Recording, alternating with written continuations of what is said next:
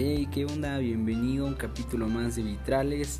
En el capítulo del día de hoy decidí entrevistar a mi mejor amiga sobre la faz de la Tierra, de la existencia del planeta entero, que es Jepsiba Pérez. Y no solo es mi mejor amiga, además es la hija de mis pastores. Y la conversación que tuvimos fue realmente buena porque además de tirarse cada joyita que se rifó como frase que deberías tuitear o postear eh, en cualquiera de tus redes, eh, además de hacer eso, pasamos un tiempo extraordinario donde nos reímos, recordamos algunas anécdotas y eh, recordamos viejos amores y todo lo que platicamos estuvo genial. Entonces, no te lo quieres perder, tienes que quedarte hasta el final porque de pilón, sí, de pilón. En los últimos minutos de capítulo nos regaló una joyita de por qué se apellida en redes Sharapova. Sí,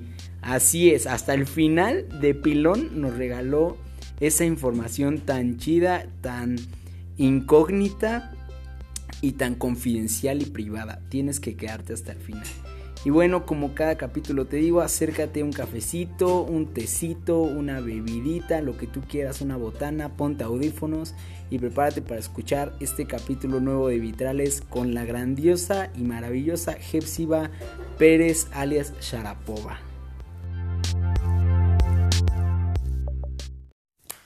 Hola Jef, ¿cómo estás? Me da muchísimo gusto que hayas aceptado mi invitación, súper anticipada, sí, claro. Eh, para que participaras con nosotros aquí en Vitrales. Me da gusto, como te lo dije cuando estábamos platicando por, por chat y así, que lo tenía en mente desde hace unos meses o unos, unas semanas atrás, de invitarte y así, pero quería como reservarlo para uno de los capítulos ya finales de la primera temporada para que pues cerrar básicamente con broche ¿no? Porque eres como de mis mejores amigas, por no decir que mi mejor amiga sobre la tierra, sobre la faz de la tierra.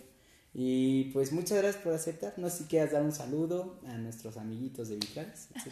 Hola, pues estoy bien contenta de estar aquí esta tarde. Gracias a Hugo que, que me invitó, ¿verdad? Estoy emocionada y agradecida con Hugo.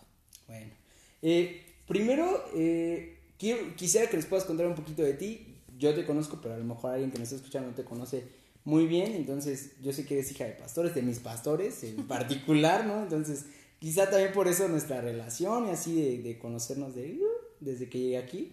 Y este, pero cuéntanos un poquito de ti, a qué te dedicas, eh, eh, ahorita hija de pastores y dándole con todas las transmisiones en línea, entonces cuéntanos un poquitillo de ti. Bueno, eh, soy Jepsiba, tengo 30 años, estudié psicología y la razón por la cual estudié psicología fue para ayudar a la iglesia. Lo más paradójico del asunto es que mi motor fue ayudar a la iglesia porque yo veía que había muchos problemas de salud mental y como que no había alguien, por así decirlo, capacitado, ¿no? Obviamente la Biblia es quien nos rige, pero hay muchas cosas que eh, no conocemos de la salud mental y por eso decidí irme por psicología. ¿Por qué paradójicamente, Hugo? Porque a raíz de que yo empecé mi servicio social, no he dejado de trabajar en lo laboral o en lo profesional. O sea, yo creo que dedicarme a la iglesia con mi carrera, que fue la intención, tal vez un 10% de, de la población de la iglesia. O sea, eh, me he dedicado más, obviamente, pues al trabajo, hablando de, en escuelas, con pacientes, en terapia, y no me he dedicado a la iglesia como era mi intención. o sea, lo primero por lo que estudiaste psicología por la iglesia. Sí. Y no has, bueno, o sea, sí entiendo que has atendido a gente de la iglesia y que es como, ay, necesitamos una psicóloga, vamos con la hija de los pastores. Y, ha pasado así, pero pues más entiendo que en escuelas. Sí, en, el ámbito profesional, escolar es donde más me he desenvuelto y justo estaba pensando en eso, ¿no? Mi intención era la iglesia y la verdad es que me he dedicado a trabajar y no he atendido a la iglesia como era mi propósito o la razón. Buenísimo.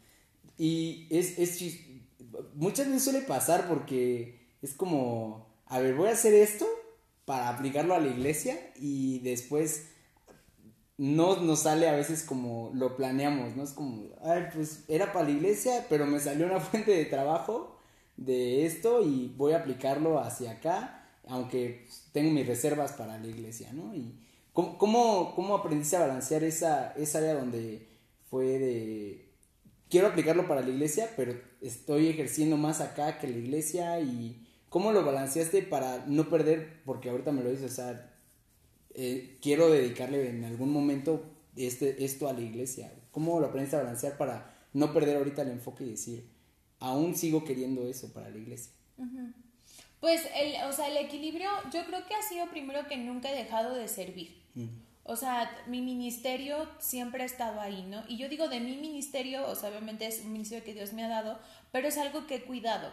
Cuando tú quieres, amas, valoras algo, lo cuidas. ¿no? Y hay veces que en el trabajo me sentía siempre, uso este calificativo, explotada, ¿no? Porque estaba muy cansada, trabajaba seis veces a la semana y así, pero nunca dejé de venir entre semana, ¿no? Porque es uno de los requisitos para servir en esta casa, que vengas aunque sea a un, culto entre semana para que tú puedas servir los domingos.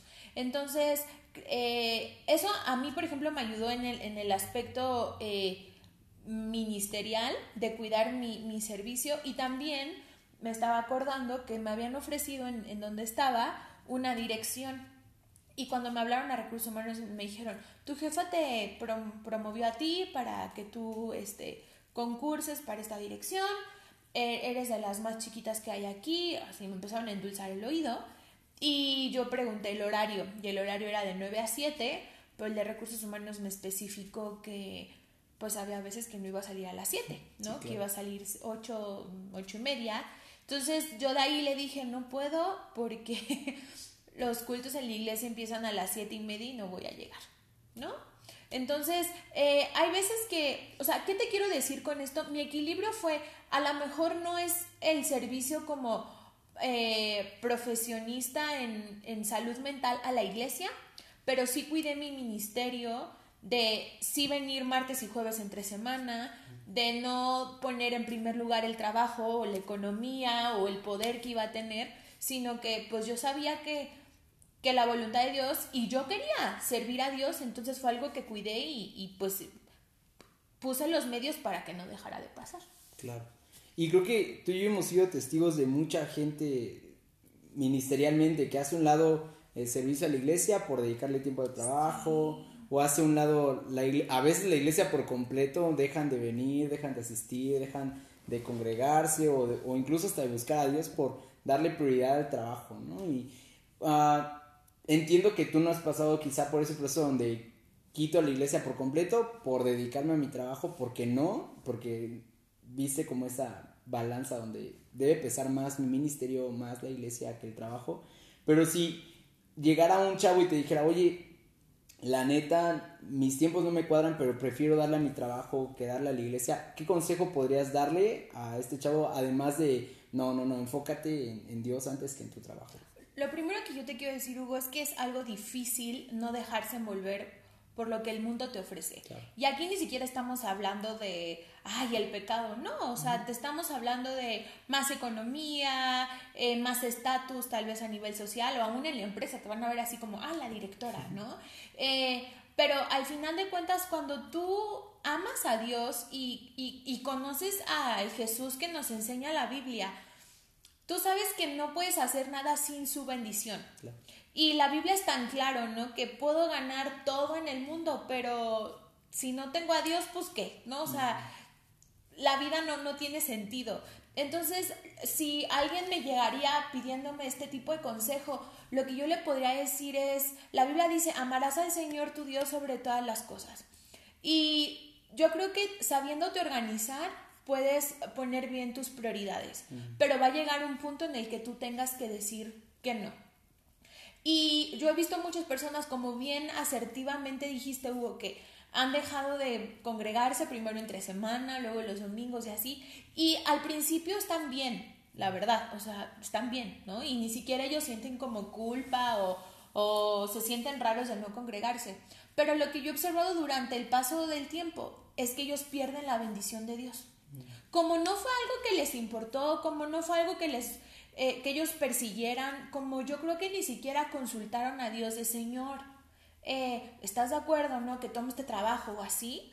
Eh, a la larga son personas que son infelices. Mm. ¿No? Entonces, yo, yo no quiero que se malentienda, no hay que satanizar en lo absoluto el trabajo, no, hombre. O sea, aquí el punto es tener un corazón eh, correcto delante de Dios mm. y darle a Dios, pues, tu prioridad, porque hay veces que cuando estamos en momentos, Señor, no echas el, grito de auxilio cuando ni siquiera tienes una relación eh, directa con Dios. Claro, buenísimo. Eh, algo que hemos compartido por 10 años, bueno, el tiempo que llevo en la iglesia, es como 10 años, eh, ha sido pues prácticamente ministerio, ¿no? O sea que hemos compartido plataforma, hemos compartido hasta cuando fuimos, no me acuerdo dónde, al concilio de pastores, pues igual, ¿no? O sea, que era, este, frente a, quién sabe cuántos pastores, eran un chorro y un montón, ¿no? Pero, o sea, nos ha tocado compartir como mucho.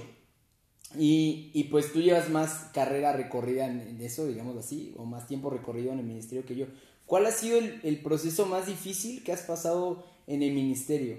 O sea, quizá el momento que tú digas, ay, hasta ganas de irme de ahí o de, dejar de cantar me dieron, no sé. ¿Qué, ¿Qué momento que tú recuerdas? Yo creo que mi carácter ha sido puesto a prueba cuando gente que está bajo mi liderazgo habla mal de mí y me entero. O sea, porque lamentablemente no me entero por ellos. Sí. O sea, ¿sabes? Entonces yo creo que eso es lo que hace años me llegó a mover muchísimo. Yo decía, o sea, como, para que no se escuche como rudo. O sea, yo decía, mira qué padre, ¿no? Que conmigo, ay, precioso, no sé qué, la, la, la. O, o, yo decía, para pedirme permisos, ¿no? O sea, como, como a estilo así, pero después de que me enteraba lo que decían, eso contristaba muchísimo mi espíritu, ¿no? Y yo decía, yo prefiero mil veces, y las personas que me conocen directamente, yo prefiero mil veces que me digan, si va esto y el otro, porque yo soy muy claridosa, o sea, yo suelto la verdad así, y he intentado más o menos suavizar la vida y mis palabras.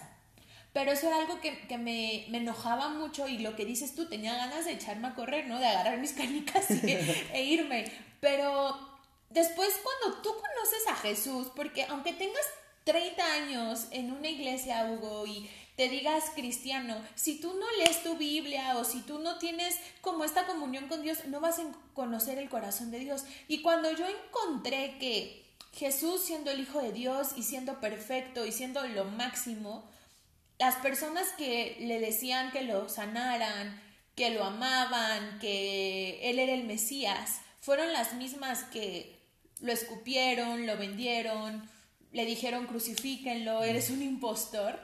Eso fue como un bálsamo en mi corazón y dije, si Jesús siendo perfecto le hicieron eso, yo que soy una chancla, o sea, de imperfecciones, o sea, que de verdad meto la pata diez mil veces al día, ¿por qué yo me voy a, mm, a ofuscar? ¿Por qué me voy a, a ofender cuando estas personas tienen este tipo de comportamientos? Sí, sí, me imagino, ¿no? Como la, la, la impotencia de, oye, yo te, a lo mejor te extendí la mano, o te eché la mano cuando cuando lo necesitabas o hasta para un permiso, ¿no? Algo tan simple como, oye, no puedo venir, voy por unas tortillas o algo así, tan sencillo como eso y, y que de repente es así como de, ay, ay, es que Jepsi así, shalala, shalala. Igual como, no solo como líder de alabanza, sino también como hijos de pastores, yo creo que lo, lo pasa bien cañón, ¿no? Yo cuando hablaba con Halber y hablaba con Joel, eh, hace una semana que hablaba con Kimi también yo le decía, oye, son hijos de pastores, o sea, no entiendo la carga porque no entiendo la carga de, lo que es traer eso atrás, ¿no? Y, de que a lo mejor gente está de acuerdo con lo que dicen o hacen sus papás y gente no está de acuerdo con lo que dicen y con lo que hacen. Y a lo mejor hasta se, hacen grupitos, ¿no? De, ay, yo estoy de acuerdo, ay, pero yo no, o viste que hizo esto, o viste que dijo el otro y, y no entiendo a lo mejor el nivel de carga, pero si a veces yo como, como persona de la iglesia, como congregante, digo, cámara, somos, son medio injustos, ¿no? ¿Por qué todo lo que hacen o dicen lo ven mal? ¿O por qué esto y el otro? Entiendo que a lo mejor más ustedes, ¿no? O sea, y como líder, pues te ha tocado eso y, y, supongo que igual si te pones como la postura como de congregante, igual diría, pensarías lo mismo de por qué son tan injustos con mis papás, ¿no? Y cuando, cuando llega a pasar eso, tu carácter es como, wow. Y de repente así, ¿cómo, ¿cómo has logrado moderarte cuando sabes de algo que dicen de tus papás o de tu mamá, o tu mamá o tu papá? ¿Cómo llegas a moderarte y no decir, a ver, como, a ver, a ver si te calmas? Fíjate, Hugo, que eh, hace unos días escuché una expresión de Dante Gebel que decía que la Biblia era un libro de personas rotas. Mm. Y eso a mí me, me, movió las entrañas, ¿no? Porque yo he visto aún en esta casa, ¿no? La, la necesidad de idealizar. Y hay veces que uno no se siente apoyada por su misma gente, ¿no? Como por su misma gente que está bajo el liderazgo. Y cuando yo entendí que la Biblia no es como ay, y es de verdad, o sea, ah, no es de, ay, los ejemplos, los perfectos, ¿no? Yo me acuerdo que cuando estaba en el Instituto Bíblico en Estados Unidos, nos dejaron leer un libro que se llama Los Generales de Dios. Mm. Y están los eh, predicadores evangelistas que han marcado historia, ¿no? Y llenaban de verdad, o sea, eh, estadios, eh, iglesias, las iglesias tenían muchísimos servicios, la gente sanaba en los pasillos, o sea, era una locura. Y cuando tú lees el libro, Hugo, o sea, te cambia la vida. Había uno que predicaba... o sea, bueno, no, no, lo quiero, o sea, no les quiero spoilear, ¿no? Pero son personas totalmente rotas, totalmente rotas. Y lo que yo he entendido, porque antes claro que me pasaba y claro que me salía la carne, ¿no? Y yo, o sea, ¡Pum! Ajá, las personas o tendemos en, en, reacciones al enojo o a la tristeza. Y yo soy más tendiente al enojo. Entonces, antes por supuesto que, híjole, no hombre, ¿no? O sea, sí salía eh, pues más mi carne. Y ahorita lo que he logrado entender es que las personas cuando hacen este tipo de juicios, uno, tienen mucha cola que les pisen. Mm. ¿Por qué? Porque tú como ves a los demás es como te ves a ti. Mm. ¿Sí? O sea, eh, eh, y es algo, es algo muy sencillo, o sea, uno saca lo que trae dentro. Entonces, si todo el tiempo las personas están criticando, viendo lo malo en ti, es porque verdaderamente se sienten mal con ellas mismas y están inconformes y están enojadas y quieren ver el punto negro. Entonces, eso a mí me ha ayudado a entender de, ok, tienen tal vez un, un, un espacio en su corazón que lo quieren llenar con cosas nocivas. Entonces, ¿cómo ha sido o cómo he tratado de mejorar esto? Entendiendo a la persona y sabiendo que al final de cuentas, una es una persona igual o más rota que yo. Y dos, pues la Biblia dice que nuestras, no son guerras, pero nuestras, o sea, no es contra carne ni sangre, ¿no? O sea, entonces yo también debo entender que mi problema no es contra esa persona, sino mm. con todo lo que conlleva y pues pues con algo espiritual. Buenísimo. Qué padre. Eh, cuando... ¿Cómo hacer esta pregunta? Porque es, como rara, pero, pero, pero pues igual va hacia el punto, ¿no? Cuando, cuando ves este tipo de conflictos en la iglesia, y me refiero a la iglesia local, ¿no? O sea, aquí Tesontle, CFC, ¿no? Corazón, ¿no? Cerca del Parque Tesontle y todo. y cuando, cuando ves este tipo de broncas, ¿alguna vez te pasó por la mente decir, eh, voy a salirme de la cobertura de mis papás para ir a otra iglesia a congregarme. O sea, a lo mejor cuando estabas en Estados Unidos en el, en el instituto, pues sí tenías que estar en una iglesia local diferente a, a, a, CFC, pero ¿alguna vez has dicho, voy a salirme de la cobertura de mis papás para irme a otra iglesia, aún aquí en la ciudad, a congregarme como un congregante más? ¿O la neta no? Creo que una vez en la vida me pasó por la mente, pero como súper fugaz, porque obviamente estaba enojada. Sí pero lo que sí me ha cruzado en la mente es tal vez dejar el liderazgo. Pero dejar la casa, no. O sea, nunca he dicho así, ah, o sea, agarro mis caniquitas y me voy. No. Yo creo que, eh, gracias a Dios, yo creo que he trascendido el hecho de que lo que los. O sea, la iglesia somos nosotros, somos humanos, somos las personas. Y siempre he dicho, no, o sea, tú no puedes decir que amas a Dios o qué es lo más importante cuando no soportas a las personas. Entonces, cuando he tenido este tipo de momentos así de, ay, auxilio, tengo un amor muy grande por esta casa. O sea, muy grande. Es como en las buenas, en las malas, en las mejores, en las peores. Entonces, nunca ha estado en mi corazón eh, salirme de aquí. Y fíjate que aquí una confesión de vitrales, hashtag vitrales, este, yo me he puesto a pensar, yo no sé con quién me vaya a casar, ¿no? Pero se me hace un nudo en la garganta pensar que me va a llevar a otra iglesia. O sea, no, no, o sea, no, no sabes lo que así siento. Yo digo, porque bíblicamente, pues yo me tendría que ir a donde mi esposo quiere que yo me vaya, ¿no? Y yo digo, Jesús, o sea, no, me duele otra cosa, sino el, el, hacerme o el llegar a pensar que me quiere llevar a otro lado. O sea, eso a mí se me hace bien complicado. Qué rudo. Sí, entonces, pues yo espero la voluntad de Dios, pero, pero estaría bien padre que no. Que dijera, tesontle nos quedamos. Sí, no sé, porque es algo que, como dices tú, es tu casa. Claro. ¿No? Y, y, yo tengo un amor. O sea, amor está acepto con lo bueno y con lo malo. ¿No? Y, y no podemos jamás pensar que, se, que existe la iglesia perfecta porque está compuesta por nosotros. Claro. Por humanos, que somos totalmente imperfectos. Sí. Qué, qué rudo. Ay, lo dijiste y ya dije, ay, no, por favor, no, que diga que se queda en Sí, yo digo, ah, y fíjate, perdón, que ahorita se me vino a la mente. Una vez mi hermano me dijo, ay, nena, yo estoy súper en contra de hijos de pastores que están apoyando a otras iglesias, ¿no? Y yo, ay, Halber, que, o sea, qué duro, ¿no? ¿Qué? Ajá, ¿no? Porque yo, o sea, tal vez puedo decir, ¿no? Pues cada quien tiene una historia diferente y, y por supuesto, si, si, me conocen un poquito, yo soy cero como de juicio. O sea, no, no, no, yo, yo soy así como, Jesús murió por mí, ya sabiendo todas las regadas que iba a cometer. O sea, no, no, no, es, no es como de que sea de, ah, te vas al infierno.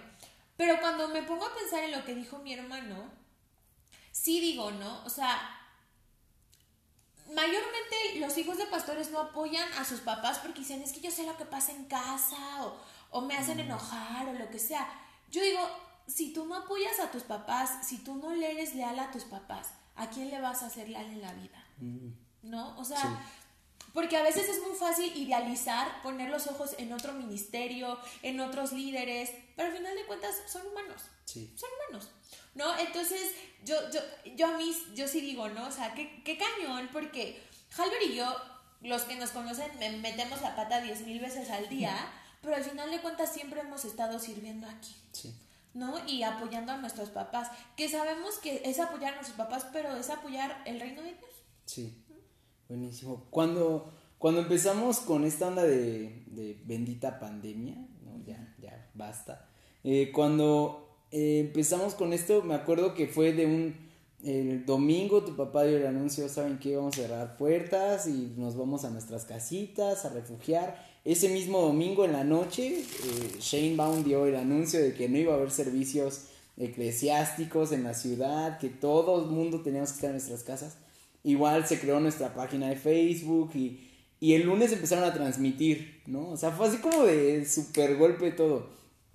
Cuéntame qué fue que ha sido, no sé cuántas, cuántas transmisiones vayan desde que inició esto hasta ahorita, pero cuéntame qué ha sido lo bueno y lo malo de transmitir desde casa. Entiendo que a lo mejor parte de lo malo es que no tenemos contacto directo con la gente, ni siquiera de verlos, ¿no? Porque igual los domingos lo padecemos con eso de que creemos o confiamos en que la gente está desde su casa adorando a Dios y buscando y alabando a Dios junto con nosotros que estamos acá. Pero ¿Qué ha sido lo bueno y lo, y lo, lo malo o lo, lo, fácil y lo complicado para ti ahorita en esto? Fíjate que ahorita ya, o sea, ya no es como algo complicado. Yo creo que lo complicado, hasta tú y yo lo vivimos. O sea, cuando hicimos la primer transmisión, que me acuerdo que fue en la oficina del pastor. O sea, literal, eh, hubo una persona que estuvo la hora y media, casi dos horas, sosteniendo el celular porque no teníamos dónde tener o poner el celular. Este, el acomodo estaba súper random, no sé, o sea, yo creo que al principio justo este manejo de la tecnología, además, o sea, todo el mundo dice, es Facebook, sí, pero, o sea, yo no soy blogger, mi papá tampoco, mis papás tampoco, nosotros, o sea, esto de, de, tener como los, las herramientas... Eh, perfectas para una transmisión, pues no las teníamos. Entonces yo creo que lo complicado en un principio fue como el, el ya hacernos este tipo de herramientas, o sea, y, saber qué era lo que iba a pasar, porque antes era como un mundo nos vigila, ¿no? O como Big Brother, las reglas cambian. o sea, primero fue en la oficina, luego arriba, luego nos regresaron aquí al, adentro del auditorio, o sea, e, el principio tal vez para mí fue lo complicado, pero ya son seis meses, Hugo. Sí, ya. Entonces, la realidad es que no es soberbia, pero como ya se hace todos los días, ya no es algo que diga, ay, qué raro, qué complicado. Algo que, por ejemplo, a mí me estresa, o sea, hablando de como cosas feas o que me estresan, son dos cosas. La primera es el encuadre. Si mi papá pone la cámara de un... La, me estreso mucho, ¿no? O sea, a mi papá le gusta mucho que la cámara esté súper cerca de él. A mí no me gusta, pero a él le encanta ponerla así. Entonces, hay veces que por más que quiero tranquilizarme y expresarlo de la mejor manera, si digo, mueve la cámara, por favor, porque me siento incómoda. Entonces, como que no me concentro.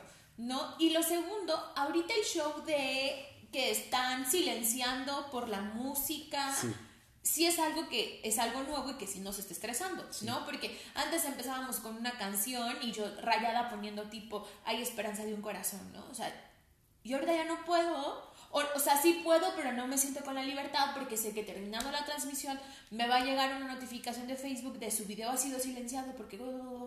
Sí. No, entonces son ese tipo de cambios que como que cuando justo piensas que ya estás en una zona de confort, pues llega esto. Sí. ¿No? Y lo bueno es que yo creo que la gente me está conociendo como soy.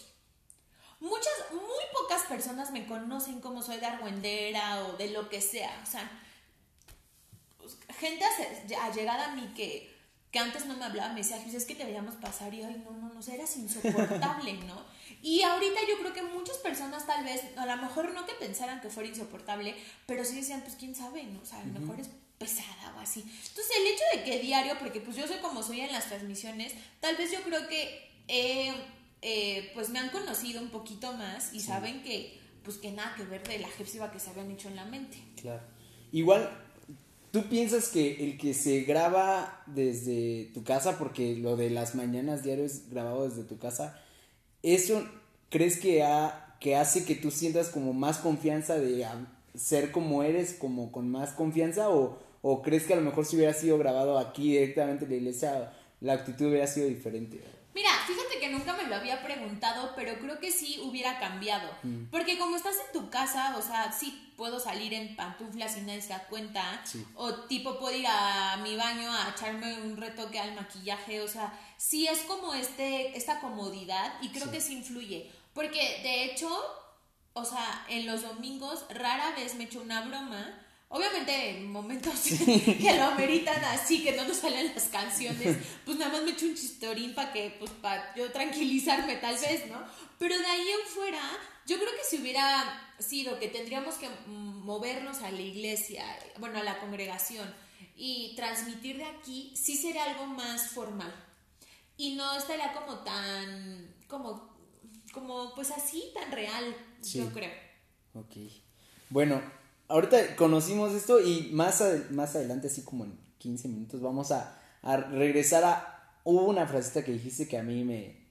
De esas de Twitter, ¿no? Ya sabes. Pero que ahorita vamos a regresar y que la vamos a retomar. Lo bueno que tienes buena memoria y te acuerdas, ¿eh? Yo si no lo digo, se me borra. es, soy como un elefante, ¿no? Como una mujer despechada, así soy yo. De buena memoria. Yo me acuerdo de 1980 ahorita. Pero eh, vamos a, hacer algo que hago normalmente con, cada invitado. Vamos a hacer, um, yo te voy a hacer una pregunta y de esa pregunta lo primero que se te venga a la mente, yo le llamo respuesta de bote pronto. Ay, Jesús. Como de fútbol, cuando cae el balón y rebota tantito, luego, luego es de bote pronto, ¿no? Entonces, así yo te voy a hacer una pregunta o te voy a decir algo y lo primero que se te venga a la mente. ¿Es una palabra o una frase, Hugo? Yo te puedo decir lo que sé, lo que se te venga a la mente. O sea, a lo mejor si yo te digo, no sé, este, tu papá, y tú me dices bigotes, ¿con eso? Ok. Con eso tenemos. ¿Te parece? Va. Ok. Uh, dime lo que se te venga a la mente si te digo eh, VM. VM, trabajo. Estrés, ¿no? Estrés puro. Trabajo, explotación petrolera. No, explotación de expropiación. Sí, trabajo. Trabajo, 100%. Si te digo Halber. Ay, pues mi hermano. O sea, si te digo Halbert es hermano. Sí, porque pues solo tengo uno. Entonces las personas que tienen un hermano saben lo que conlleva el hermano. Sí, claro. ¿No? O sea, hay gente que le dice hermano a cualquier hijo de vecino. Y yo, ¡ah! Pero para mi hermano es, o sea, no, hombre, algo, algo muy, muy especial. Acá entre nos, Halbert te ha guardado un secreto que nadie sabe, o sea, que ni tus papás saben. Por ejemplo, mi hermano sí, ¿no? Mi hermano sabe algo de mí Sí, que fíjate nadie que más sabe. sí. O sea, justo estábamos platicando ayer, caminando, y me dijo tal, y yo, ¡ah! dice, sí, yo me acuerdo todo lo que me dices, y yo, Oh. cero lo había, o sea, cero lo imaginaba, pero sí, el vato guarda información ¿Quién, confidencial. ¿Quién dirá que pone atención cuando uno le cuenta algo, Yo no? pensé que, ajá, que estaba en Narnia o en la vía Ga- Galáctea, pero no, está, me puso atención. Buenísimo. Si te digo eh, canción favorita. Híjole, Hugo. Me encanta la canción y la quiero bailar en mi boda con mi papá. Se llama Because You Love Me de Celine Dion. De Celine Dion. Nunca la he escuchado. No, no, no. La voy a escuchar un día. Sí, no, la vas a escuchar hoy, no algún día. Hoy la escuchas. Hoy la voy a escuchar. Sí, es, es mi canción favorita, Because You Love Me. La voy a, ¿Sí la voy a buscar? La voy a añadir allá a mi playlist. De... Sí, yo sé que estaban pensando en Abre los cielos de Christine Di Clairo o así, pero no, es una de Celine Dion. Ok. Eh, tipo de música favorita. Ay, híjole, me raya la gospel, pero gospel de todo, o sea, o sea, cristiana, urbana, Uf. y pero me raya también Marcos Vidal y su melancolía, o sea, cuando mi hermano escuchó una vez porque nunca había escuchado mi lista de Spotify, se sorprendía. Porque sí es como canciones de 1993, pero también la que salió ayer, así. Que lo sepa la calle. Sí, ajá. Entonces, me gusta mucho como la música cristiana porque además, pues, es, es- son gustos totalmente diferentes, Sí. pero, pero me raya. Y es como multigeneracional. Sí. Sí. Sí, de verdad. Es una ventaja que tiene la música cristiana sobre la música secular, ¿no? Sí, claro que cañón. sí. Así, así me siento. Entonces, sí, esa es como mi música favorita. Platillo favorito. O sea, comida que tú dirías puedo comer diario, sin broncas. Ay, híjole, acabas de tocar una fibra sensible. Ya sé que es lo primero que se viene a la cabeza, pero yo no puedo con la monotonía. O sea, yo no, o sea, que la gente diga, ay, lo comí todos los no puedo, yo no. Si yo como dos veces la misma comida, la tercera ya no te la como. Neta. Sí. Y aunque me raye, ¿eh? Y aunque diga, es, no sé, chocolate, no. Uf. Me, me, me, no me gusta. O comida favorita. Sí, comida favorita, sí. Me raya la pizza, así. La que sea. Sí, ¿Neta? Sí. Soy, es que no soy una persona exigente. Y los tacos Bueno. de suadero con harta salsa y cebolla. sí, me raya. ¿Con cebolla los tacos? Sí, tú crees. Ya sé que no es romántico, No pero es romántico. El, el cilantro siento que no lo desparasitan bien, entonces por eso no le he hecho. Quítale cilantro y ponle lo que era de cilantro de Sí, cebolla. cebolla y mucha salsa y medio kilo de limones. En mi casa me hacen bullying porque a, un- Bueno, a- sí. sí, a todo le echo limón y todos así de...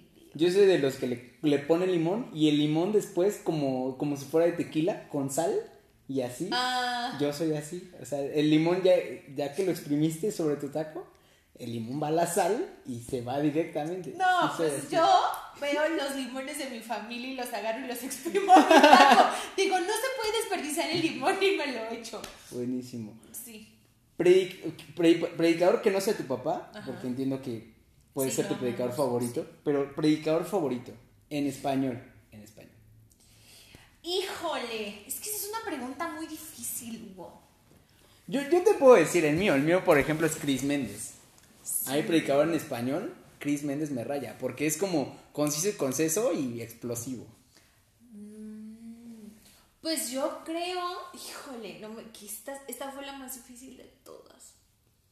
Predicador. Ay, no sé. Mira, te diría ahorita que, o sea, mi, mi favorito es, es eh, decir que es Speaker. Andrés Speaker, porque es dinámico, pero sí sabe predicar. Mm, O sea, no es, no es una persona que se saque las predicaciones debajo de la manga y así. O sea, sí es una persona que fue un estudio bíblico que tiene una homilética correcta, una hermenéutica correcta, o sea, sí se la sabe y además no lo sientes pesado. Sí. Eso a mí me gusta porque sí dice verdades eh, eh, trascendentales tal vez y no lo sientes como pesado, así de... ya acaba, por favor, ¿no? Y fíjate que Dante Guerrero, ahorita que, o sea, de todo, llevo seis meses escuchándolo, se me hace muy bueno. ¿Dante Gebel? Sí, se me hace muy bueno porque justo es lo, mismo. O sea, como es old school, dice cosas tan importantes y también te hace reír. Claro. ¿No? Entonces me, me gusta mucho. Y el tercero, yo creo que sería mi hermano.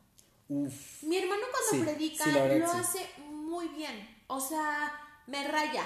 O sea, no siento pesado una prédica. Yo creo que en mí, para que me gusten predicadores, manejo sí de homilética hermenéutica, pero también que no te duerma o también que no todo sea risa, sino porque hay gente que es muy buena, Hugo, y te hace reír muchísimo, pero termina la predicación y dices, ¿y qué aprendí? Sí. O ¿qué comió mi espíritu? Claro. Pues quién sabe. Sí. ¿No? Entonces, esos tres yo creo. ¿Predicador en inglés? Híjole. No me puedes decir el que yo estoy pensando porque... No, eh, ¿sabes qué? Tengo miedo de pronunciarlo mal. ¿Quién es? Craig Rochelle, es que soy... Craig Rochelle. Eso, ajá. Ese, ¿no? Sí, o sea, dije, qué oso que estoy en un podcast y no lo pronuncio bien. O sea, qué, qué feo, ¿no? Sí, él se me hace muy, muy, mm. muy bueno. Él, él me gusta mucho. Y uno que ahorita no me acuerdo, gracias, ¿cómo se llama? Pero eh, tiene muchos libros justo sobre la juventud y los líderes de jóvenes. ¿Es Erwin? No, no. Ah, puedes seguirle. A ver, no es eh, cierto, eh, no, me acuerdo. No. Pero es ese. Sí, es ese, es, es como muy, muy, muy, o sea, fíjate que, ¿por qué me gustó mucho él? Porque él era, es, era líder de jóvenes y empezó desde muy chavo. Y cuando tuvo a sus hijas, eh, estaban los iPods. Uh. Entonces la, la, hijita le dijo, papi, ¿puedo meter este, una música secular a mi iPod? Y el papá le respondió, sí, hijita, Happy Birthday puede ser. Y la niña, ¿cómo que Happy Birthday? Y entonces él en la predicación contestó, eh, las llaves de la música nunca le fueron quitadas al diablo. Mm. Porque si tú recuerdas, Satanás era el salmista y así, y él se quedó con el dominio de la música. Claro. Entonces yo dije, wow, por eso está cañón, está cañón, está cañón. Y lo buscaría en mi celular, pero ni siquiera sé cómo buscarlo. El puedes poner escritor de muchos libros. Ya sé, terrible, terrible. Pero si me acuerdo, al finalizar te lo digo. Va. Yo, la neta, de en, inglés, Carl Lenz, me, me raya. O sea, yo me gusta y justo yo creo que por lo mismo que Chris Méndez. Es súper corto, conciso y conceso. Una vez vi su transmisión de domingo de Hillsong, Nueva York y la reunión completa duró 45 minutos y yo estaba fascinado porque 45 minutos había visto alabanza, predicación y todo. Y anuncios. Y anuncios, casi, casi, ¿no? Entonces, cuando yo lo vi dije, no manches, primero, ¿cómo puedes resumir un tema que era tan complejo? lo resumiste en 15 minutos, 18 minutos con tu conclusión y todo y, y además lo hiciste también y además de que te ves muy bien predicando, ¿no? Ah, sí, porque tiene el flow. Definitivamente, exactamente. ¿Color favorito? Eh, verde. Verde. Verde. ¿Verde? Verde. Sonó raro. Verde. ¿Por qué verde? Fíjate que eh, de chiquita amaba el morado y el rosa, como cualquier niña unicornio. Sí. Pero ya como en tipo en la universidad así, amé el verde con todo mi corazón. Y el que más me gusta es el verde esmeralda. Hay gente que no entiende cuál es el verde esmeralda porque para ellos el verde esmeralda es aqua. O es como el verde botella. Ajá. y o sea, y el verde esmeralda es, o sea, una esmeralda es pues así, o sea, y me gusta el verde por las esmeraldas, porque cuando me regalaron una, dije, wow. y, y porque es el mismo color de mis ojos. Ya sé que suena súper egocéntrico, perdónenme, discúlpenme, pero sí, me encanta el Es como si yo dijera, me gusta el café corcho. Porque ese color son mis Ya sé, cero poético, pero sí me gusta por eso. Ok. Ah, sí, todos hemos tenido pláticas con nuestros papás, así como súper, este, de introspectiva o nuestros papás hasta regañándonos o así, ¿no? Yo creo que todos hemos pasado por eso. ¿Te acuerdas ahorita de una frase de tu papá o de tu mamá que te haya marcado así, que ahorita tú digas, todavía la llevo para mi caminar diario? O sea, todavía la recuerdo a diario para mi caminar. Eh, sí. Cuando yo estaba chiquita quería andar de novia. Chiquita te estoy hablando como en tercero o O segundo secundaria. Bueno, yo estaba chiquita, ¿no? Pues sí, pero así. Entonces mi papá me cachó que yo quería andar de novia con alguien de la iglesia. Y entonces, este, teníamos afuera de la casa un arbolito de limones que mi mamá había plantado.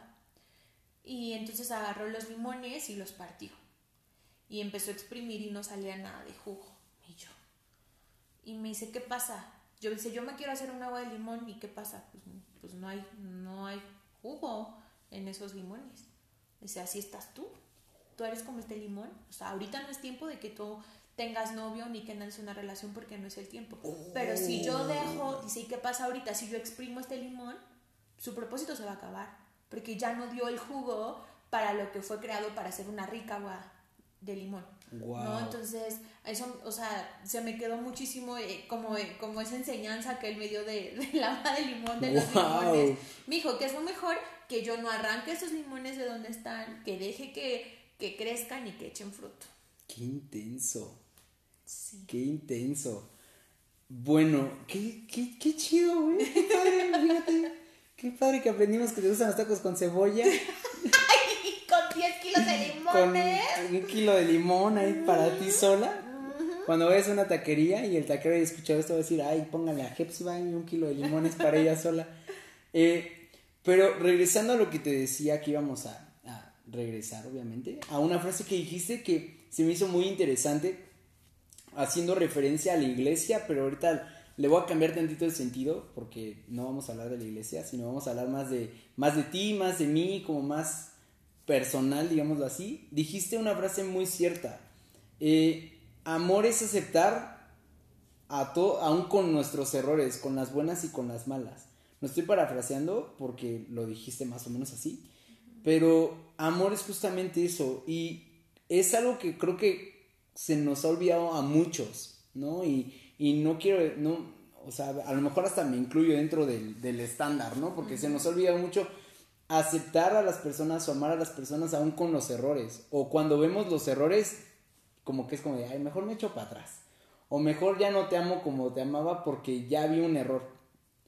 ¿Alguna vez ¿Has hecho esto? La neta yo sí reconozco que sí, que, que, he conocido a una persona y cuando ya veo el primer error digo, ay, no sabes qué, sabes, voy, por la otra puerta porque por aquí no estuvo tan chido.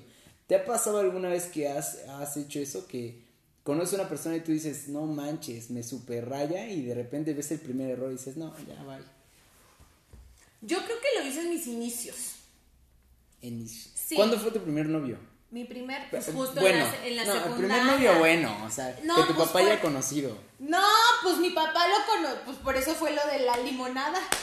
Porque Ay, Dios mío. Sí, sí, segundo, tercero, secundaria. El líder se anticipa. bueno, eh, que, que ahorita decimos tú y yo que bárbaros y eso me hace sentir bien, porque ahorita los chamacos en kinder y ya andan de novios. En kinder el niño ya tiene tres relaciones. Sí, sí, ya se divorció, o sea, ¿qué está pasando? Sí, mi primer novio fue en secundaria. Pero en los... O sea, a ver, Cosas claras. como a los 14, 15 años tuviste tu primer novio. Ajá. ¿Cuántos novios has tenido de, ahí Yo, ya escondidas, que mi papá, por supuesto, me cachó porque tengo 30 años, subo y le miento y se sigue dando en cuenta. Los papás son súper sabios. Mi mamá también se enteró cuando yo le mentía de una novia. No, le decía, es mi amiga. Pero ni siquiera de novia. O sea, me dicen cosas y yo, y mi papá, estás mintiendo. ¿Yo qué hago? O sea, me tiembla el ojo, se me cae una pestaña. Y yo digo, ya déjenme en paz, o sea, si se dan cuenta. De los 14 para acá. ¿Qué oso tu pregunta? ¿Cuántos novios has tenido? A, mí ya me la hicieron y yo la contesté. Sí, ¿y quién te hizo esa pregunta para demandar? Esa pregunta me la hizo Hal. ¡Ay, sí! El otro día me dijo, le pregunté esto a mi novia y yo, ¿por qué preguntas ese tipo de Sí. Me preguntó cuántas novias había tenido, la verdad tenía que contestarle porque estábamos grabando y le dije, voy a ser honesto, yo he tenido como 7, 8 novias. Yo ahorita desde el primero de secundaria así que el pastor me reprendió, me dejó de hablar y me hizo lo de la limonada. Son seis, Hugo. Seis novios. Seis novios. ¿Con cuál has durado más? Bueno, no me digas nombre, pero Sí, solo dime "Ah, duración, solo dime duración, solo dime duración. No quiero contestar esa pregunta. Híjole, es que te voy a decir una cosa. De relación de noviazgo, o sea, con quien más he durado es- ha sido un año. Bien. Ajá, exacto. Pero he regresado con esa persona. Mm, ¿Sabes? O sea, ha sido que regreso, que te quiero, no, bueno, otra, o sea, así. Entonces, eso ya, es- ya es muchísimo más extenso que el año bien que duramos. ok. Un año bien. Exacto. Ha sido lo que más has durado. Año sí, bien. sí. Y en mis trabajos duró cuatro, cinco años. Cuando duras más en tu trabajo que en una relación, ya sabes. Esa que- soy flexiva, esa soy yo. Sí, ahí está mi definición, ¿no? Por ejemplo. Qué oso, sí. Qué rudo. Qué rudo. Qué, qué intenso. Pero alguna vez has hecho eso? O sea, que dices todo está perfecto, primer error, me voy. Bye. Sí, ¿Sí? sí lo he hecho, Hugo. Sí, pero ¿sí fue un error catastrófico o un error súper? Fíjate, o sea, yo estoy pensando en un novio, literal, o sea, eh, o sea, como que al principio, wow, y tocaba la guitarra, o sea, bueno, yo decía, Espiritual. sí, yo decía el nombre, ya, el padre de mis hijos, Ya. ¿no? Así. Van a tocar la guitarra y, y otro va a cantar. sopas que es bien codo. Y yo dije, o sea, a ver, Oye, respeta. ¿Sabes? O sea, porque uno sabe, o sea, yo creo que hay personas que pueden vivir o se pueden casar con alguien codo o coda y son felices, ¿eh? O sea, Sí. dicen, ah, va, no pasa nada. Yo no puedo.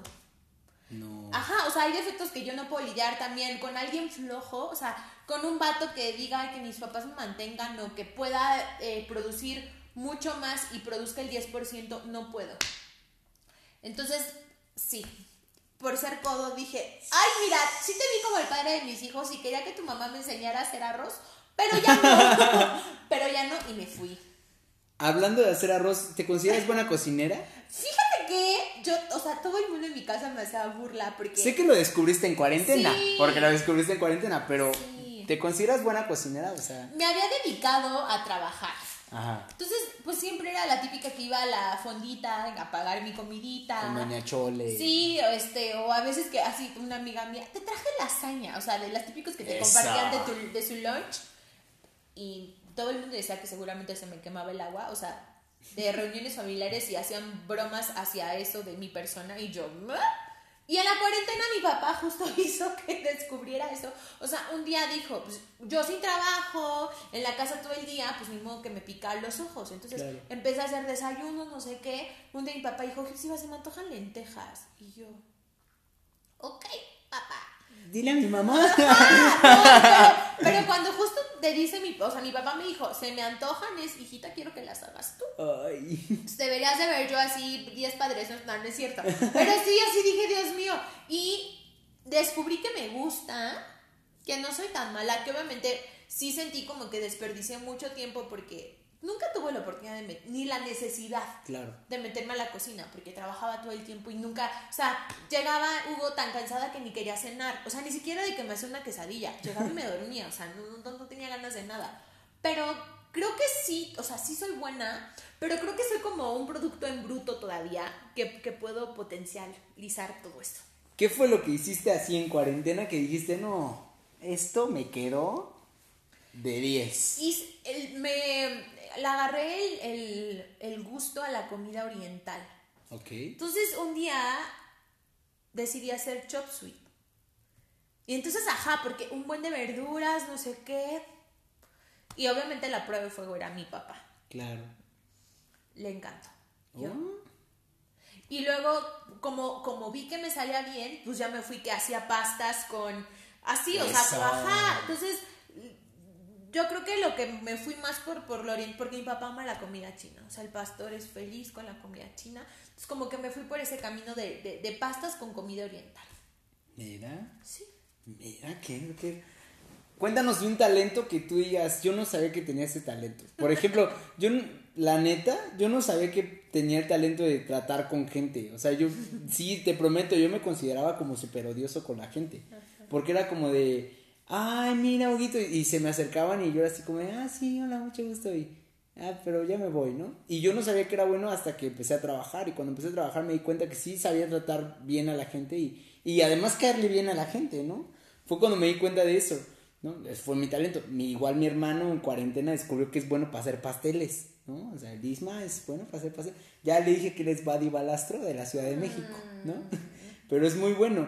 Y tú, ¿cuál es como un talento que tú dijiste, no sabía que era buena para esto, pero... Pues no sé si fue un talento o no, pero descubrí que me encanta caminar. O sea, cuando yo viví en Estados Unidos, eh, en un mes bajé 10 kilos. Así es. En un mes. Porque eh, yo salía a caminar. O sea, hacía mi tarea y mis compañeras de departamento se la pasaban comiendo y haciendo Skype con su familia. Y yo nunca era así porque ni tenía... eh, o sea, no sé por qué no hice Skype. No sé, nunca hice Skype. Creo que ni siquiera lo sabía usar. Entonces nunca hice Skype. Lo único que hacía era ir a una tienda, compraba como una tarjeta de teléfono internacional y hablaba con mis papás. Pero no, entonces lo que yo, pues yo me desesperaba porque mi mayor miedo era pues engordar porque todo el mundo regresaba con 50 kilos de más. Entonces, para yo no estar, eh, porque imagínate, nos daban de comer en el Instituto Hugo, no, o sea, teníamos un chef que solamente nos cocinaba a nosotros. Qué rico. Entonces, y luego llegabas y la despensa estaba llena de pasteles, de brownies, o sea, pues Estados Unidos. Era el Espíritu Santo ahí, que los llenaba y regresaban No con manches, entonces yo decía, ¿cómo llegas a la casa y te echas 10 mil un cosas más? pastel, ¿no? Entonces un día dije, voy a empezar a caminar. Y yo solita me fui poniendo como, como metas. Voy a caminar de aquí al parque. Y me regresaba. Y yo decía, no, pues fue muy poquito. Entonces caminaba dos horas diarias. Eso fue cuando vivía allá. Empezó el invierno, ya no había manera que yo saliera. Sí, ¿no? no, o sea, horrible. no es broma, ¿verdad? O sea, aunque no me lo crean, no soy mentirosa. Hubo una vez que yo iba caminando y el viento me levantó. Como de Mary Poppins, no es broma. Sí me agarré así como de un como de un poste ahí que había. Yo dije, esto, o sea, yo me empecé a reír. Dije, esto no me está pasando. Me levantó un aire, porque todo es muy intenso ahí. O sea, el viento es muy intenso, el frío es muy intenso. Entonces, cuando empezaron las lluvias y empezó el frío, Cero. se fue el, el- el- eso. Y te estoy hablando que eso fue hace, hace 10 años, Hugo. Entonces, yo me acuerdo que cuando estaba trabajando y era súper estresada y lo que sea, hice una lista de cuando renuncie, voy a hacer. Ok. Hice mi lista. Y una de las cosas era sal a caminar.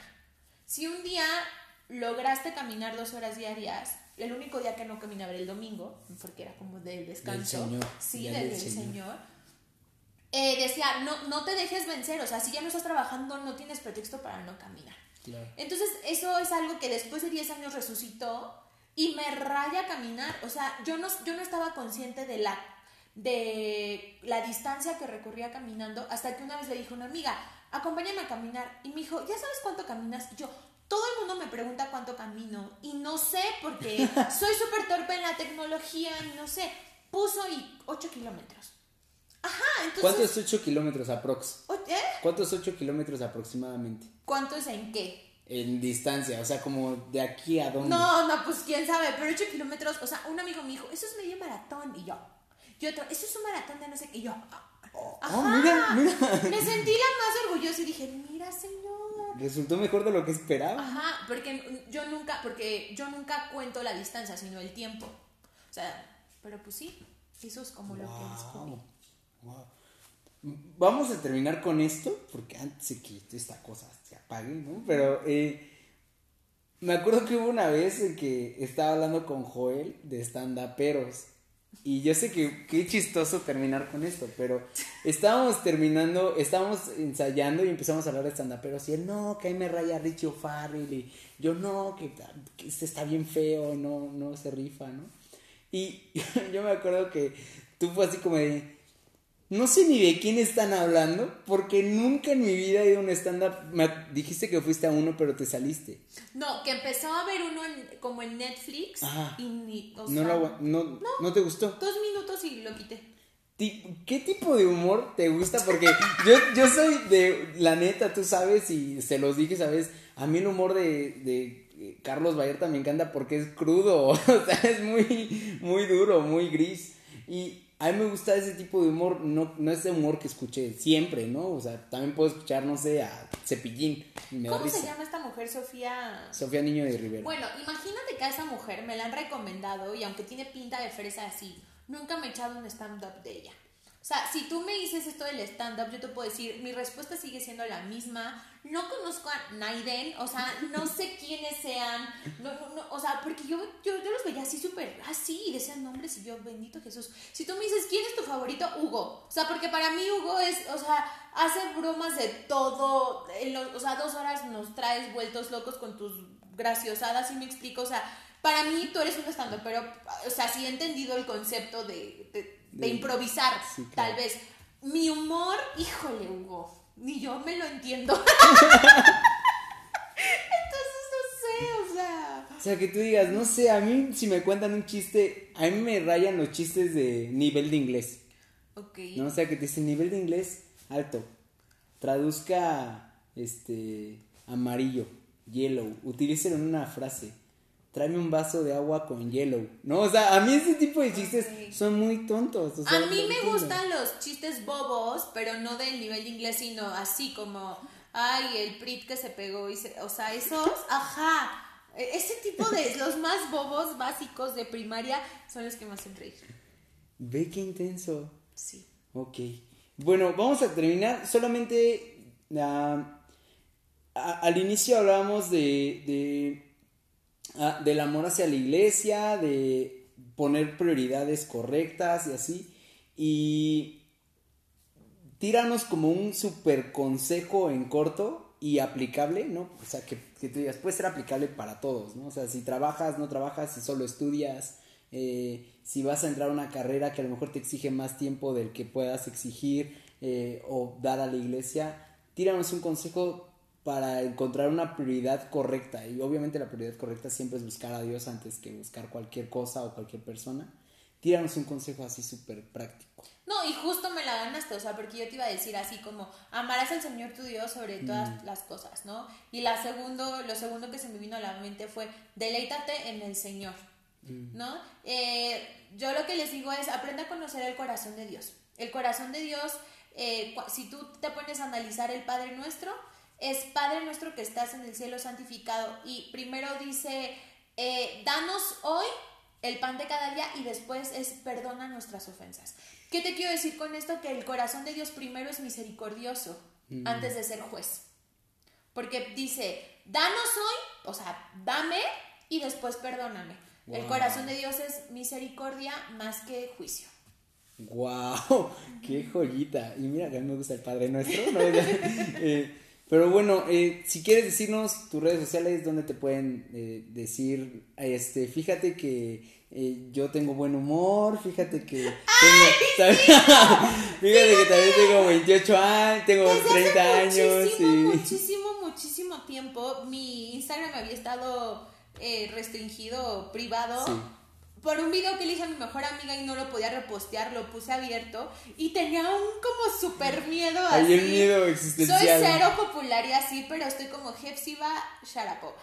Sharapova. Sí. ¿Por la tenista? Sí, algún vez me hubieras preguntado, eso hubiera sido maravilloso, pero ya no. por la tenista. No fue por la tenista. Una amiga ah, se la pasaba hablando con su papá de mí, mi amiga Jefsiva. Y bueno, y, y dice, ¿qué es rusa tu amiga? Se apellida Sharapova Romanov y mi amiga se apellida Pérez López. Todos muertos de la risa y ella fue quien me abrió mi Facebook en la prepa. Wow. Por eso me llamó así. Mírala. Ahí está. Fue el bonus, ¿viste? Fue respuesta a bonus. Pero bueno, muchas gracias por haber aceptado de nuevo, Jeff. Qué chido tener una amiga así como tú. Además de amiga líder, ¿no? Que nos, nos sapea cuando estamos bien, ¿no? Pero nos sapea con amor nos sapea con algodones de azúcar, mm, básicamente. Así es, con brillantina. Muchas gracias por, por aceptar y, y, bueno, pues ya esto ya lo van a estar escuchando pronto en Spotify, en YouTube también, que ayer ya me animé a hacerlo. no, ya eres todo. yo soy un influencer. Ya Adidas me va a patrocinar la próxima semana. Amén, amén. Pero bueno, muchas gracias. Si quieres despedirte, puedes decirles adiós. Adiós. Bueno, qué padre sonó eso. Nos vemos en el próximo capítulo. Bye.